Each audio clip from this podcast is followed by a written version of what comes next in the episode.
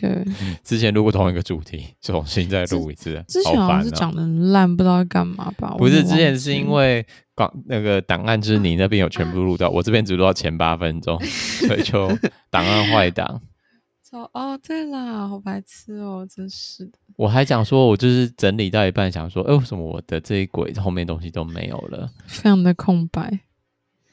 好吧，那我们就来开始吧。好呀，欢迎大家回到我们的聊博馆。今天我们又回到我们的主题式单元，我们重新要录其中的一集，也是之前曾经录过，但是坏鬼 导致我们现在必须要重新录的这集。那我们现在先欢迎我们的哒哒哒哒哒哒，大家好，我是乌马。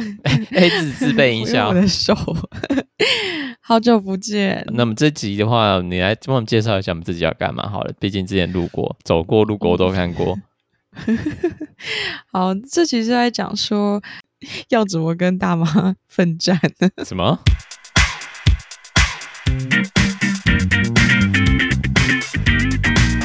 所以，我们今天要带来跟大家主题就是，假如说今天的博物馆之中有一个永久的住户在里面，还住在里面的一位大妈。博物馆都要怎么跟大妈共存呢？究竟有什么可能是跟大妈一起共存的可能性？那这大妈就是我们所谓的钉子户，就是死赖着不走的一个可怕的住户。所以，我们今天呢就要用一个举例来跟大家说明说，如果博物馆有一天有钉子户的时候，博物馆该怎么办？他们做了哪些方法来跟大妈取得协议？那先爆雷，就是他们好像没没有取得任何协议的感觉。对，而且这已经是很久之前的事了，连色诱都做了，这、啊、还是没办法引不起大妈的兴趣。人家很有钱，然后还去盗，他就是还色诱都没有用。嗯、对，那我们先从最一开始先讲，嗯，你这个状况，刚刚取的那个名词“钉子户”到底是什么？好了，你可以给我们解释一下这个维基百科里面定义“钉子户”是什么吗？好的，我们来说一下，嗯、其实它有点偏向是中国用语了。钉子户因为是拒绝拆迁或是拒绝搬迁的住户，那是城市里面，比如说公共设施的建设啊、开发或是重建过程中，因为嗯，政府或是房地产的开发商赔偿不当，所以不愿意迁走的人。嗯，但这个词，这个词其实在。也不算新的，对不对？因为这个名词感觉也有数十年的感觉了。因为毕竟他举的那个例子啊，嗯、像是在维基百科里面有提到台湾媒体在重庆杨家坪的拆迁事件里面，这个杨家坪的拆迁事件其实是蛮久之前的事情呢、欸。对啊，他你可以描述一下那个他新闻里面讲的是那个重庆杨家坪拆迁事件，他最后面呈现在新闻画面那个是长怎样嘛？就就很像是大一个大工地，对不对？嗯，对，它很像一个很巨大的工地，然后最后就剩一栋这样矗立在中间，真真的是工地正中央的钉子户，就很像那个什么桂林山水里面那个不是那种大大山，就是一个柱子嘛，大山柱，哦，然后房子在那个山柱上面，然后你要什么下山，就是每天攀岩嘛。那舰上其实蛮就是有一根绳子垂吊垂降这样子，对啊，很危险，真的好可怕哦，没有闹出人命，超危险。所以总而言之，把它划归起来讲的话，那就是所谓钉子户，就是因为某些特殊原因啊，不愿意迁走的住户，但是他们其实有正当或者法律的效应，是可以待在那边，但是就是不愿意配合，就是重建啊，或是都根的情况下，就会就是在那边继续抗争的一个。一名的住户，为什么讲到这个钉子户呢？那我们就一定要提醒到，呃，其中的这个关系到这个博物馆纪念的这个人，他是其实是一个来自于俄罗斯的美国俄罗斯 Plus 美国诗人加散文家，他是俄罗斯人，那后来流亡到美国去。对，那这个人叫做 Joseph Brodsky。那我们先来介绍一下 Joseph Brodsky，他是他的生平好了，这也是来自于维基百科的资料。嗯，Brodsky 在一九四零年出生在列宁格勒，就是现在圣彼得堡的一个犹太家庭。他十五岁的时候就已经辍学要谋生了，所以他很早就开始写诗，并且发表于苏联的地下刊物。那在一九六四年的时候，受到苏联政府当局的审讯，因为一个罪名叫做“社会寄生虫罪”，所以获得了五年的判刑，然后被流放到西伯利亚。那一九七二年的时候被驱逐，对，强。苏联当局表示的是强烈建议移民。好，对，所以他在呃奥登还有其他支持者的帮助下定居在美国。那从此之后，他就在耶鲁、哥伦比亚、剑桥还有密西根大学等等等地方任教。那 b r o s k y 在一九八七年被授予诺贝尔文学奖，并且在一九九一年被任命为美国桂冠诗人。这边这一个生平其实有蛮多好玩的事情，都可以就是来慢慢的逐一检视。嗯、第一个就是呃，因为社会寄生虫会被判刑五年，这个是有点有点可怕。对啊，而且以以一个苏维埃政权的概念说，你知道是社会寄生虫就会被会被丢进牢里面。那现在。好像有点危险的，那些很废。天哪，这个会攻击到很多人。也就是说，比如说我如果失业一段时间，比如说半年好了，我就可能就会被判刑，因为我，我这段时间都在家，我只是在找工作。对啊，我也是曾经失业领社会补助金的人，我，就很那么从我们就是从曾经的社会寄生虫，哎，好可怕，也是我就被。那个苏联政府，诶，如果我们现在是在一九六四年的苏 苏维埃政权的话，那就我们被强烈建议移民。嗯，对。啊，还要先被流放诶。对啊，就是被强烈建议啦，就是你知道，很强烈的建议你要移民，可能就是逼得你不得不走的感觉吧。就是跟家里的爸妈可能会说你：“你拜托你赶快出去找工作。”强烈建议。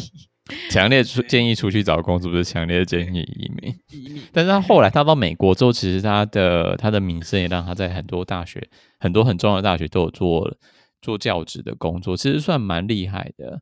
然后最后面有提到一九九一年那个美国桂冠诗人，其实他算美国桂冠诗人，只是算一个美国境内，有点像是彰显就是推广文学的一个很重要的一个就是那个称谓。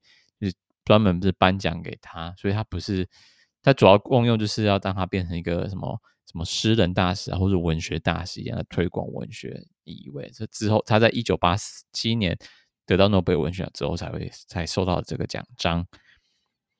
那我们接下来介绍一下，在中国的网志上面有讲到了一些关于嗯，Brosky 的介绍，就是关于他的。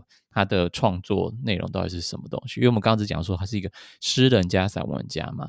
那现在我们就是看这个，应该是中国知乎里面的文章，那里面就讲到说他的创、他的著作都是以怎样的语言啊、怎样的方式来做？你可以帮我介绍一下。呃，Brosky 他一直坚持使用俄语创作，那特别是在流亡国外之后，嗯、呃，怀乡更成为了他重要的诗歌主题。之一，嗯，那最受推崇的是他始终低，嗯、呃，低看一等的文学，嗯、呃，散文创作，就是他比较不觉得不重要的吧？对，没有那么，然后说不尬意，不尬意，对。在 Brosky 看来，就是，嗯、其实诗人写散文的动机有三个，比如说生计所迫啊，或者是你主观的突然的冲动，还有题材的限制。那是这也是他开始流亡生涯之后有大量散文创作的原因。那作为一个俄语诗人，诗歌其实是他最钟情也最擅长的领域。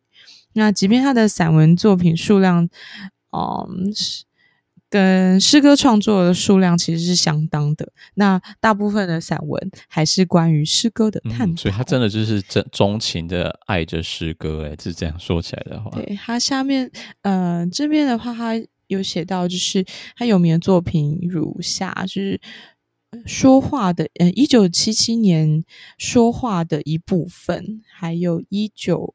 八八年至乌拉尼亚，还有散文集是一九八六年的小于一。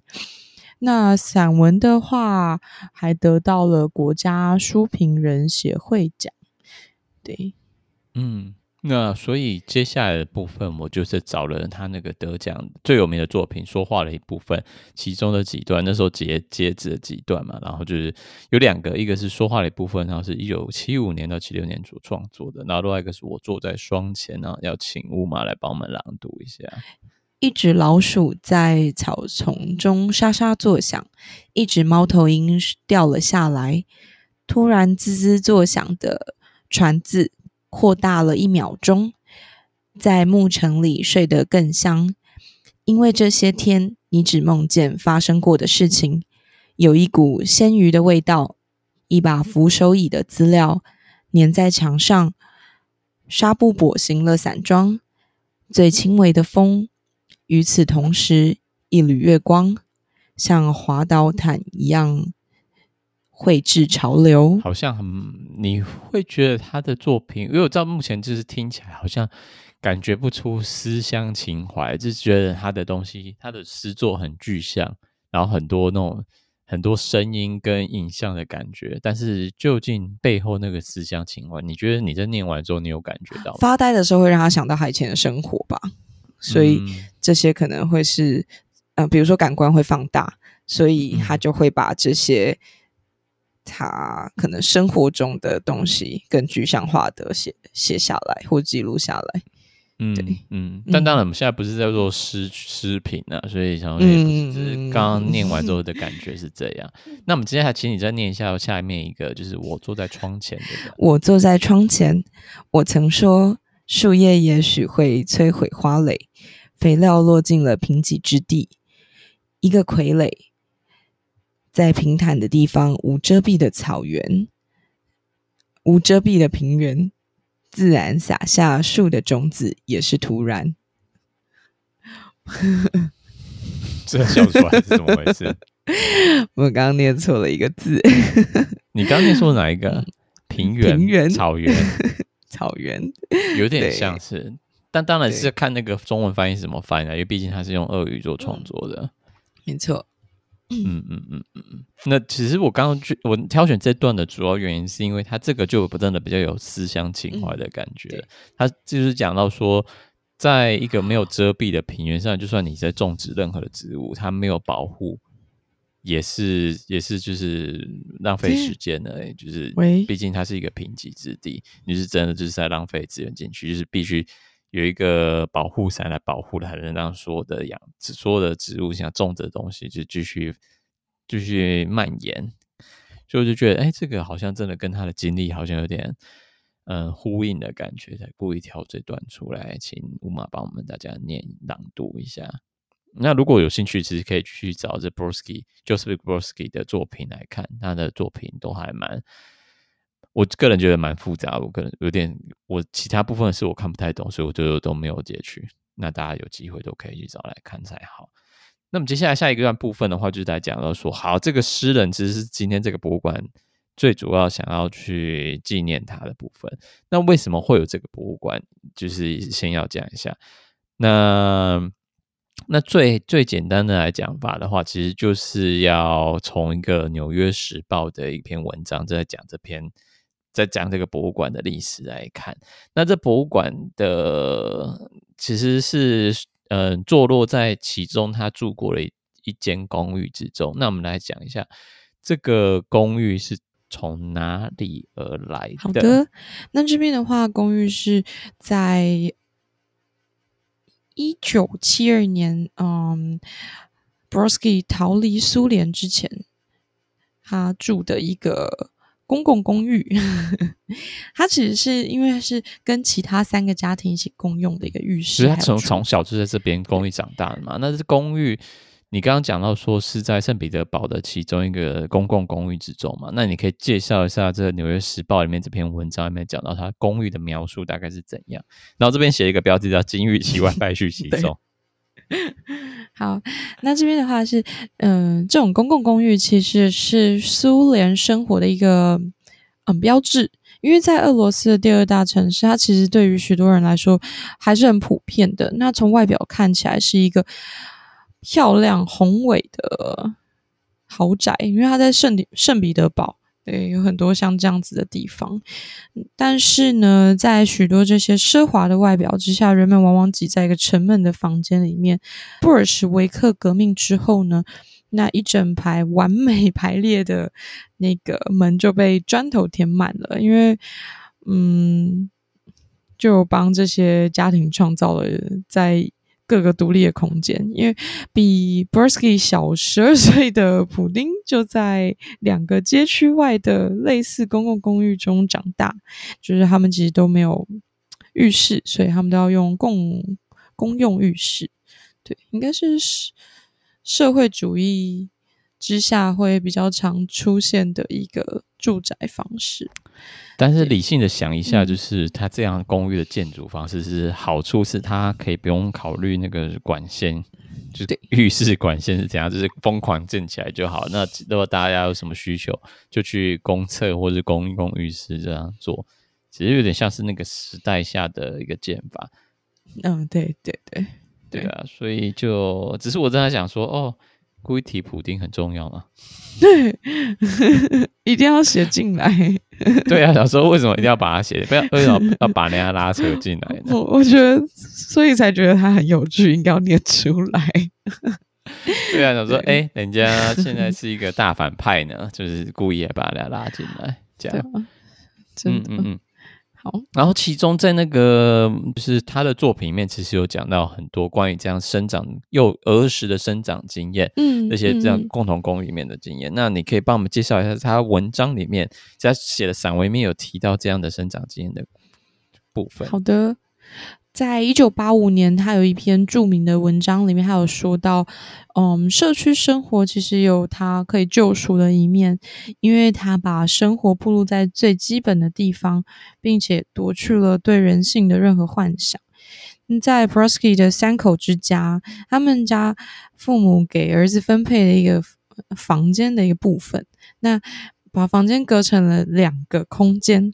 但这是法律所不允许的。可是随着小朋友年龄的增长，他其实需要更多的隐私，所以 Brodsky 就帮自己开辟了一个小空间。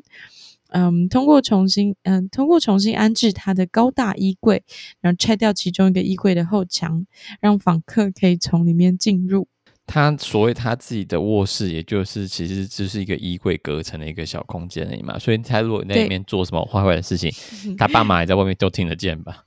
是隔音很差的小衣，嗯，隔音很差的衣柜，没有没有隔音这回事，就是就在同一个空间的，只是自己在骗自己而已。哎、欸，我之前有一个朋友，他真的就是住在那个、欸，哎，因为之前就是，嗯、呃。他临时要找房子，他在台北找房子嘛，然后就是先暂住在借在别人家，然后借住久之后就变成住了一年。他就是在客厅之中，他用那个叫木木帘嘛，就是把它拉住隔这个一个空间。What？他就住在那边。怎么可？所以他的生活起居其实都是在客厅，然后睡觉的时候就是隔一个布帘睡在客厅旁边。然后他的那个我另外一个朋友，他就是觉得说，反正我也是在我自己卧室之中，其实也没差。哇，那那那他们两个应该是，嗯，应该说感，要不就是感情很好，要不就是他们可以把这个部分分得很清楚。就是 原本住在那边的朋友，就是把客厅。因为他也不在客厅，就是下班之后就直接回到自己房间。在客厅活动，对，等于就是把客厅又就再转租给别人，但是那个租金可能就是一两千块这样子，就是然后随意的那种租金，嗯、非常赞。那我就是想到说，哎，这不就是 Brodsky 的那个他家的状况吗？我之前看到这个，我想到的是《纳尼亚传奇》，我想是走进衣柜里，因为是衣柜啊。他不是住在衣柜里面啊，他是用衣柜来隔房间诶、欸。我一直想说，他要就是因为他有说到可以让访客可以从里面进入，然后我想说，就是要，嗯、呃，因为他把他等于说把那个什么衣柜后面有一个有一块地方拆掉，就、嗯、就只是说他他的这个空间很像一个玄关，偶尔可能会有人经过，嗯、但这个空间是他的。我在上面都听得到他在干嘛，有什么差 别吗？对。对我不懂哎、欸，就很像你家在你家一进门之后，呃，进了玄关你要脱鞋子，可是玄关跟客厅又在又又中间有一扇门。然后，所以他的那个衣柜就跟玄关一样，但那扇门上面是是空的，就是你像一个没有屋顶的房子一样。对 对对，有这种感觉，好像没什么差别。嗯、然后他，你刚刚有没有记得，就是他的一八一九八五年那个文章里面就有写到一句话嘛？对，他这句话很棒。嗯，他他在他写到就是这十平方米是我的，而且是我所知道最好的十平方米。这超级阿 Q 精神，对，这样现在看蛮可爱的，对，对。然后后来一就是他父母，就是因为他就是一家三口嘛，就是他跟他爸妈。然后爸妈在一九八四年的时候就过世了嘛，嗯，然后应该是说什么？呃，应该我刚刚有跳跳了一下，跳一下，先讲到说一个关键点，就是他是社会的寄生虫，然后被判了五年有期徒刑这件事情来说，所以他后来就是被迫，就是被强烈建议要移民嘛。对，那他强烈建议要移民的时候，其实发生一些事情。呃，在那那个事件点就是在一九七二年的六月四号，你可以帮我们介绍一下一九七二年六月四号他要移民之前发生什么事？在一九七二年六月四号的时候 Brosky 的另外一个朋友。Make help，呃，还是要叫他 Meshek 然后跟随 Brosky 来到机场。那是呃，Brosky 在那里登上飞机，要飞往维也纳。对，那八十七岁的 Meshek 回忆说，在当时告别宴会就像丧礼一样。我们知道，我们将永远不会再见到对方。所以从机场回来之后。作为艺术研究者的 Meshek 啊、呃，就给房间拍了一些照片。那这些照片显示了 Brodsky 最后一次在苏联生日宴上的枯萎鲜花。对，那那其实这个生日宴就在他离呃飞离苏联前几天。嗯，所以我们现在已经有知道，就是这个房子其实是算一个嗯，嗯很很多人共用的一个共用公寓。然后他在七月呃一九七二年的时候离开了苏联，所以他的在苏联的所有生活都是在这个小公寓之中。那在这之后呢，因为他之后就流亡在美国了嘛，那。嗯直到他一九八四年他父母去世的时候，他的朋友另外一个密友，他的那个什么，Yakov，他的密友 Yakov 就是有帮他、嗯、把他说那个，对，他有用过的书啊，有有写有看过论文啊，他的家具都收起来了。但是 Yakov 在也没办法就是保存这东西太久，所以他后来就跟 Brodsky 协商之后，他就把他的东西捐给了俄罗斯的图书馆跟博物馆。嗯。那这些东西就是在在图书馆博物馆的管辖范围之中，所以导致于后来，当他们开始想要建立博物馆的时候，发现说，哎，这个这个空间里面的东西 都没有了，那好拿不回来该怎么办呢？所以他们就是动脑说，说好吧，那我们就展示那个他朋友在机场帮他拍的照片跟这空屋的照片。傻眼，什么什么东西呀、啊？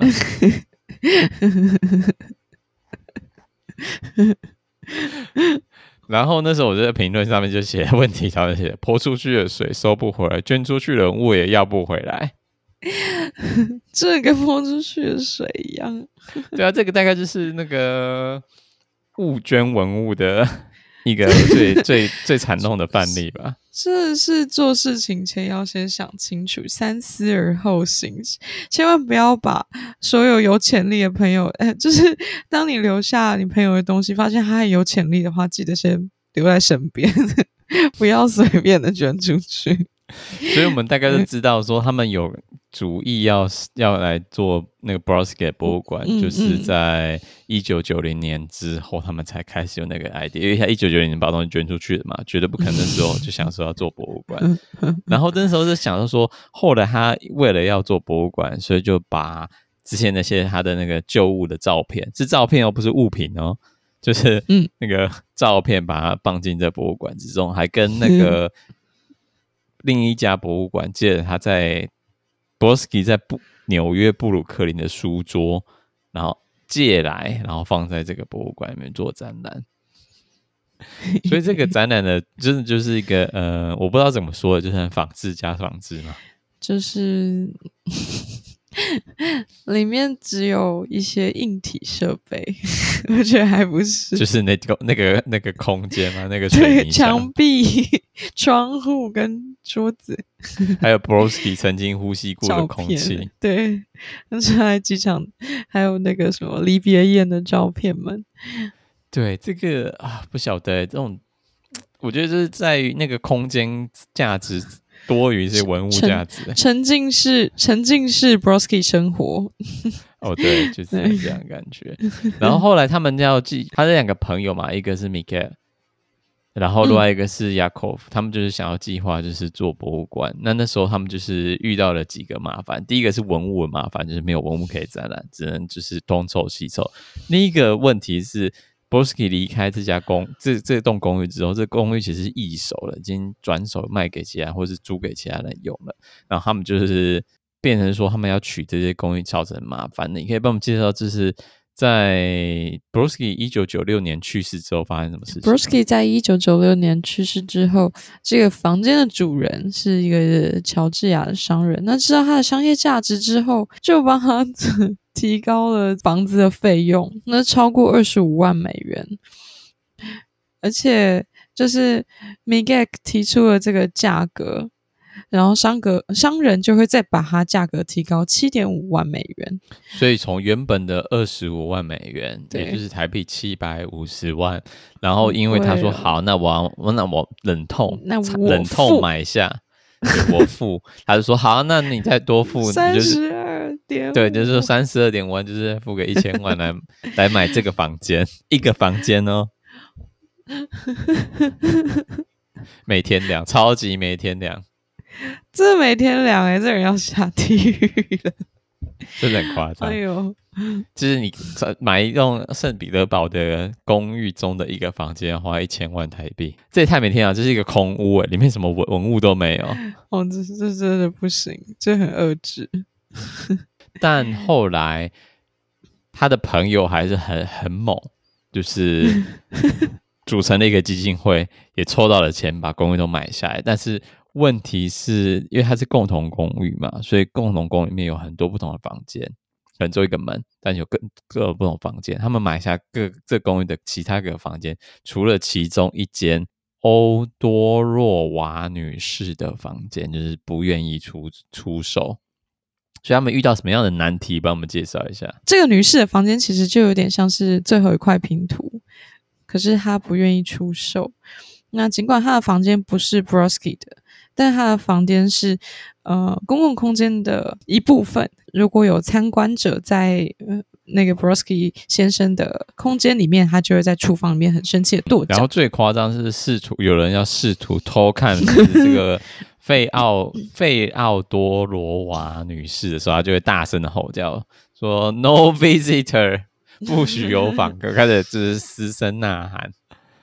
对，所以他就是 这个这个这各位这位老老太太呢，就是 执意的要继续住在这个房间之中，然后不愿意搬迁。那所以当时其实他的基金会的朋友啊，地方政府当局或私人赞助者，其实都非常多次就是试图要说服费奥多费奥多瓦女女士要出售她的公寓，但是。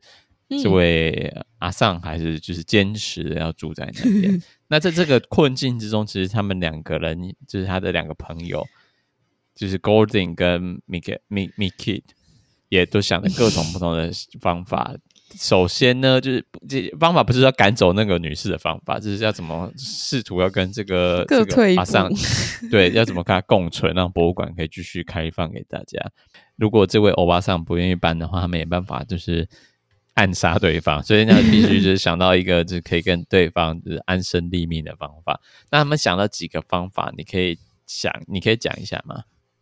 嗯，使用远远观察的方式，就是在 Brodsky 的房间安装了网络摄像头，所以让镜头网络镜头、呃、想象自己在这个空间。对，嗯嗯，可是。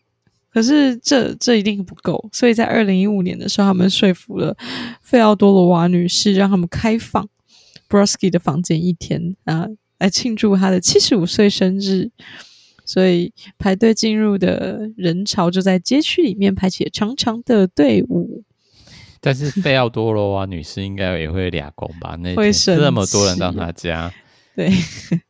对啊，而且就是这么久哎，他是二零一五年嘛，但是他是十年前就九六年，一九九六年就过世，一九九零年开始筹备。对对，那也花了很久时间跟这大妈对抗。而且，呃，Mesik 先生在被访问的时候是八十七岁了。嗯。哦天哪！这两个就是比谁活得久嘞，对，看谁活得比较久。好疯哦，真 超疯！来尬来尬，对。然后之后他们就是刚刚讲那个二零一五年是开放房间一天嘛，一年开一天。然后二零一七年其实他们有想了另外一个方法，就是找有钱有势的人来帮忙。那这个情况是怎么解决的呢？好，就到了二零一七年，当地的房地产大亨马克西姆。列夫琴科先生，呃，就是他的介入才可以让这个情况缓解。那首先，他试图色诱 迷倒费奥多罗娃女士，然后还为她倒垃圾。可是，嗯、这个。大妈非常的坚定，她提出了另一个解决方式。她说，另外一套公寓正在出售，那有可能将两个公寓连接起来，所以他们就可以从那个房间进入 Brodsky 的空间，就不会侵犯到大妈的隐私了。那列夫琴科先生以五十万美元的金额买下了它。他说：“你不能用金钱来衡量它。”对。说这个、嗯、对 Brodsky 的空间是一个很重要的地方。这里有没有很多很吐槽的点呢？第一个点就是，第一个点就是，呃，砖砖墙从外公寓其他公寓砖墙进来，这件是一个很疯狂的点子。为什么大妈可以疯成这样，也不简单。他不会觉得说，哎，那砖那个墙中间带来那些噪音干扰，然后其实他坐在旁边也是。同样可以听到那些噪音吗？也不是很烦吗？我我在想，是大妈如果真的有年纪的话，应该会会是就是不想要搬家，好像可以理解。但是大亨房地产大亨都出来了，肯定可以抬价的啊。但我想说，哎、欸，如果是这样的话，不能搬到隔壁那间吗？但是隔壁那间应该大妈也不 OK，啊、应该不 OK。对，真的很很疯。然后第二个就是大妈。迷住大麻方法就是帮他倒垃圾，非常的 old school。对，就是绅士感。然后那个先讲一下这个马克西姆的地地地房地产大亨，他的长相，他的那个纽约时报报道没有出现，帅。他大概长怎样？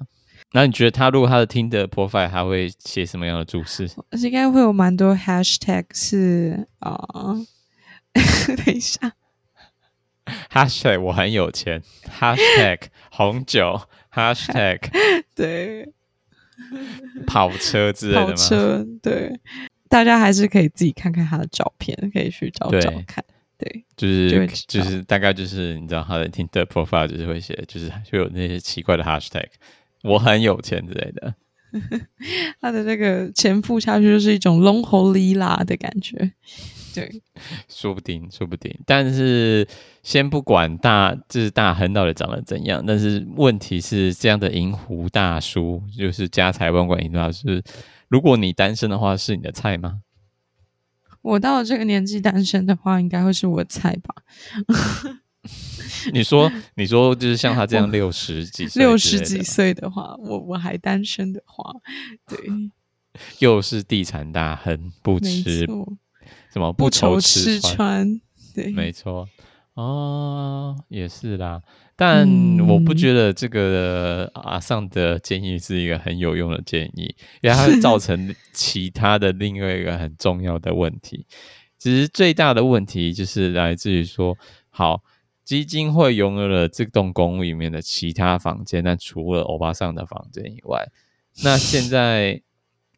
问题就是在不侵犯这个欧巴桑的隐私状况，他没办法进出这这其他个公寓的房间之中。表示这公寓是一个就是密室，那唯一造成密室不是密室的情况是，他们就是地产大亨用他的财产买下了隔壁那一栋的建筑物来成为出入口。但问题是，这个博物馆它还是没有出入口啊，因为它进出要进出别人的家的家产啊。所以总有一天，如果他们就是一言不合打起架来之后，博物馆又进变成了一个密室，是是充满危机，是一个充满危机的博物馆。所以，但不管如何呢，就是因为大亨的帮忙，所以他们就是最后还是博物馆有办成了。那刚刚就一开始讲的嘛，他们没有什么展览的文物，所以就展览一些照片啊，跟那个借来的桌子，而且还不是他在俄罗斯有用的桌子，是他在纽约布鲁克林用的桌子啊。对对，所以整个 整个博物馆里面只有几件是真的属于 Brodsky 的物品，那所以基本上博博物馆就是。就是很空旷，超级空旷，家徒四壁，要呼吸同样的呼吸，对对，但是转那个转折点是，这个《纽约时报》的文章讲说，这样的稀缺性并没有阻止参观者的疯狂造访。经过了二十年的失败，这个博物馆在嗯十二月底开放了。那成为一种非常轰动的博物馆，成为一个非常轰动的博物馆。那有些人为了买票而等待数周。那四十一岁的安德烈·哈帕耶夫，他是一个莫斯科的 IT 专家。他说：“这个空间对我来说非常的重要。嗯，因为他花了几个星期才拿到了这张门票。这是让人想要反向对方，这是饥饿行销吧？” 等一下，对呀、啊，就是呃，这那重要点在哪里？对啊，他四十一岁嘛，他四十一岁，表示说，说要讲他们重叠的时间吗？对啊，没有重叠啊，就是人家就算离开莫斯科的，哎，不是，就是离开俄俄罗斯的那个时间点，一九七二年，对不对？跟他没有重叠到啊。也许他真的很喜欢散文跟诗，这是他成为 IT 专家之前的一个，或者之后的一个精神寄托。哦，是吗？好让人怀疑哦。总之呢，反正这个这个博物馆饥饿行销非常成功。对。但第二个就是我们刚刚提到那个奇怪哪门子的恐怖平衡嘛？因为充满危机的未来，因为。大妈还在，而且这是《纽约时报》里面有讲到说，费罗多娃女士仍然住在墙的另外一边，随时都可以关电，都可以帮整个博物馆断电，很可怕哎、欸！这个真的是很危险哎、欸！心情不好的时候按一下开关，就断给人家电。对，对啊。然后，假如说银湖地产大亨心情不爽的时候，他就把门关起来，博物馆就不能进来。真的诶，他也有权关掉那个入口的门。对啊，所以这个这个博物馆就是岌岌可危，所以 不晓得，就是一个非常妙的。假如你的博物馆里面有原本的住户然后，又赶不走的状况，是大概就会沦到这样恐怖的平衡之中。就是建议大家就是要开博物馆之前要三思而后行。